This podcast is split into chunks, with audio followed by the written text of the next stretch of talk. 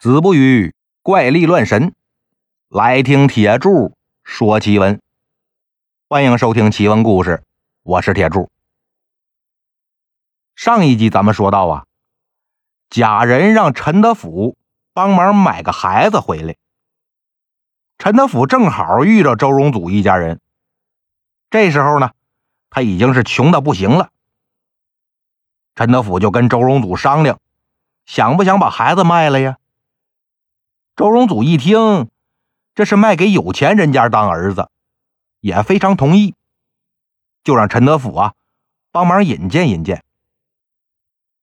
等着风雪小了点呢，陈德甫就领着周荣祖一家三口去了贾人家，让他们在门口等着，自己先进去跟贾人说一声。贾人一听，买儿子的事有着落了，自然是非常高兴啊！迫不及待的就问陈德甫：“哪儿呢？人在哪儿呢？谁家孩子呀？”陈德甫说：“人在门口，是个穷秀才的孩子。哎，秀才倒是不错，可惜是个穷秀才。员外爷，您这可就开玩笑了，不穷谁还卖儿子呀？”嗯，也是。你先把孩子领进来，让我看看。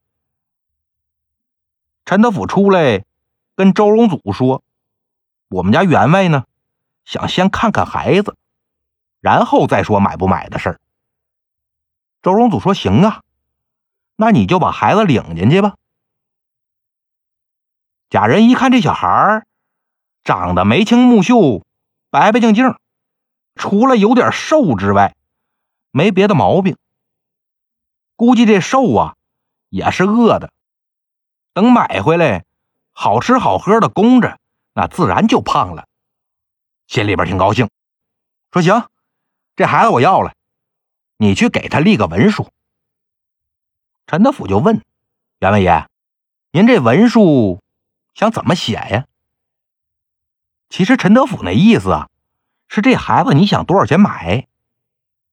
贾人可不管这个，说你就写谁谁谁，因为吃不上饭了，情愿把自己的亲儿子谁谁谁过去给财主贾老员外当儿子。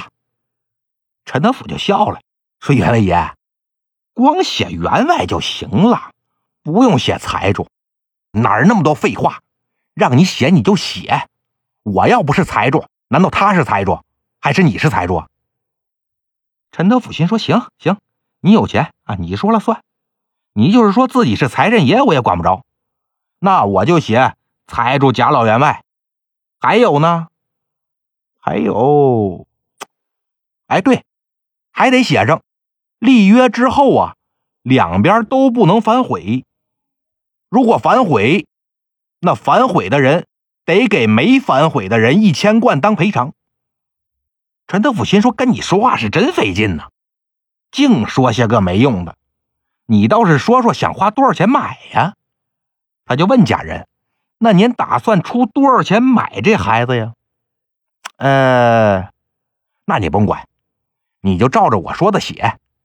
他一个穷秀才，都卖儿子了，还能要多少钱？你看我这么大个财主，指甲缝里边的泥，那也够他吃一辈子的了。陈德福也是个老实人，假人咋安排就咋干呗，谁让人家有钱，自己又是给人家打工的呢？他出来把这事儿跟周荣祖就说了一遍。周荣祖也是个实心眼的人，心说员外说的也对，人家大家大业的，还能差我这点小钱吗？那就写文书吧，卖价也没写，倒是写上了反悔。得赔一千贯。写好了文书，画好了押，这就交给陈德甫，让陈德甫拿进去给贾人画押拿钱。贾人拿着文书看看陈德甫，哎，老陈，是按我说的写的吧？陈德甫说：“是啊。”那行了，贾人二话不说画了押了。反正他也不认识字儿，陈德甫呢是个老实人。他说是，那肯定就是。画完了押，贾人就领着孩子进去见老婆。老婆看着也挺喜欢，问这孩子：“你叫啥呀？”孩子说：“我叫周长寿。”贾人脸就变了：“什么周长寿？刚才不跟你说了吗？你记住，以后你不姓周了，改姓贾了。人家再问你姓啥叫啥，你得说我姓贾，叫贾长寿。”其实这时候啊，长寿已经七岁了，因为这营养不良，所以才看着像五六岁的样。您想想啊，七岁的孩子多少也懂事儿了，别人突然让他改姓，他自己肯定是一时接受不了啊，就在那儿犟嘴：“我姓周，我不姓贾。”贾人老婆就哄他说：“好儿子，明天呢？”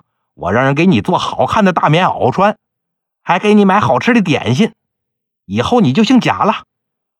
那小孩还是不干，你就是做大皮厂，我也姓周。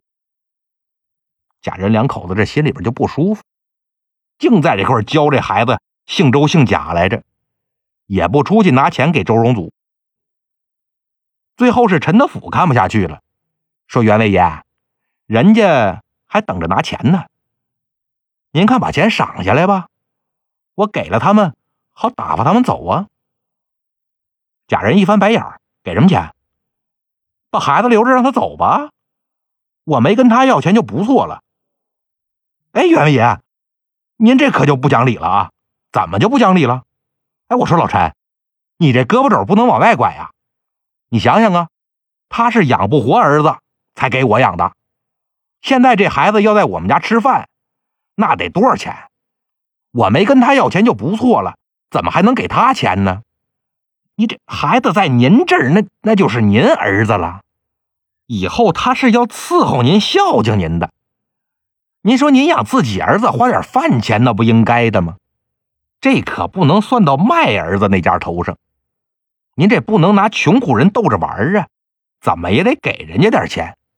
嘿，你说这话我就不爱听了啊！我怎么着就逗他玩了？我这可有文书啊！他要是想把孩子领回去也行，给我拿一千块钱来呀！文书上可是写的明明白白的。员外爷呀，您看着人是我领回来的，您这么说，我没法给人交代。您让我这老脸往哪搁呀？你你说的也是，这么着吧。呃，我看在你老陈的面子上，给他一贯钱。员外爷，这么大个孩子，一贯钱也忒少了点吧？哟哟哟哟哟哟哟，还还少了点一贯钱那也是钱呐，也能买不少东西呢。陈德福也知道这贾员外是个守财奴，没招了，只好是拿着一贯钱出来给周荣祖。周荣祖一看，才一贯钱，也傻眼了，说：“老人家，您不能这么诓我呀！我那么大一孩子，怎么才一贯钱呢？买个泥娃娃也不止一贯钱呢。”陈德福也不好意思，秀才呀，我们家员外太抠了，他拿文书说话。说：“要么你给他一千贯，把孩子领走；要么你拿一贯钱走人。”我说：“老人家呀，我这是让你们给骗了呀！求求您了，再跟您家员外商量商量吧，您就当帮帮我，行行好。”陈德甫这心里也过意不去，他就又窝头啊，回去找贾仁，说：“员外爷呀，我实在是没脸再见人家了。”不行，您再给加点儿，加什么加？要加你自己加，我是没钱加。这孩子我还不要了呢，你让他赶紧的给我一千贯，把孩子领走。我的员外爷呀，他要是有一千贯，也不至于卖孩子了。您看这么着行不行？您再加一贯，然后从我的工钱里先支两贯钱出来，行不行？高低给他凑个四贯钱，把他打发走得了。省得在这烦您。哎，我说老陈呐，我买儿子你还想出钱？这咱俩一人一半儿，那这儿子算谁的呀？算您的，算您的，算您的。嗯，你光出钱不要儿子，你是个好人。我看在你是好人的面子上，那我就再加一贯钱，算上你出那两贯。哎，这可是巨款呐！赶紧给他，让他走得了。啊，对了，账你可得记清楚了啊！你那可支了两罐呢。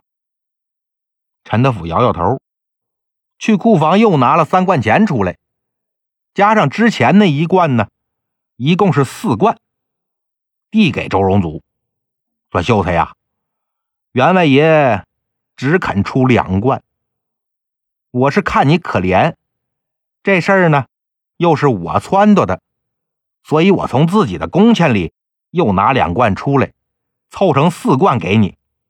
你赶紧走吧，再多是真没有了。”周荣祖一看，这老头也算是尽力了。自己又没有一千贯把儿子赎回来，也就只能这样了。他对着陈德甫一躬到地，那就谢谢老先生大恩大德了。不用多礼，不用多礼，只要你能记着我叫陈德甫，那就行了。周荣祖又施一礼，领着老婆离开贾家。去谋生路了。贾仁呢，这等于是白捡了个儿子。但他这个守财奴，要是知道以后养儿子得花多少钱，估计那肠子呀，都得悔青喽。好了，今天的故事就到这里了。欲知后事如何，咱们下集接着说。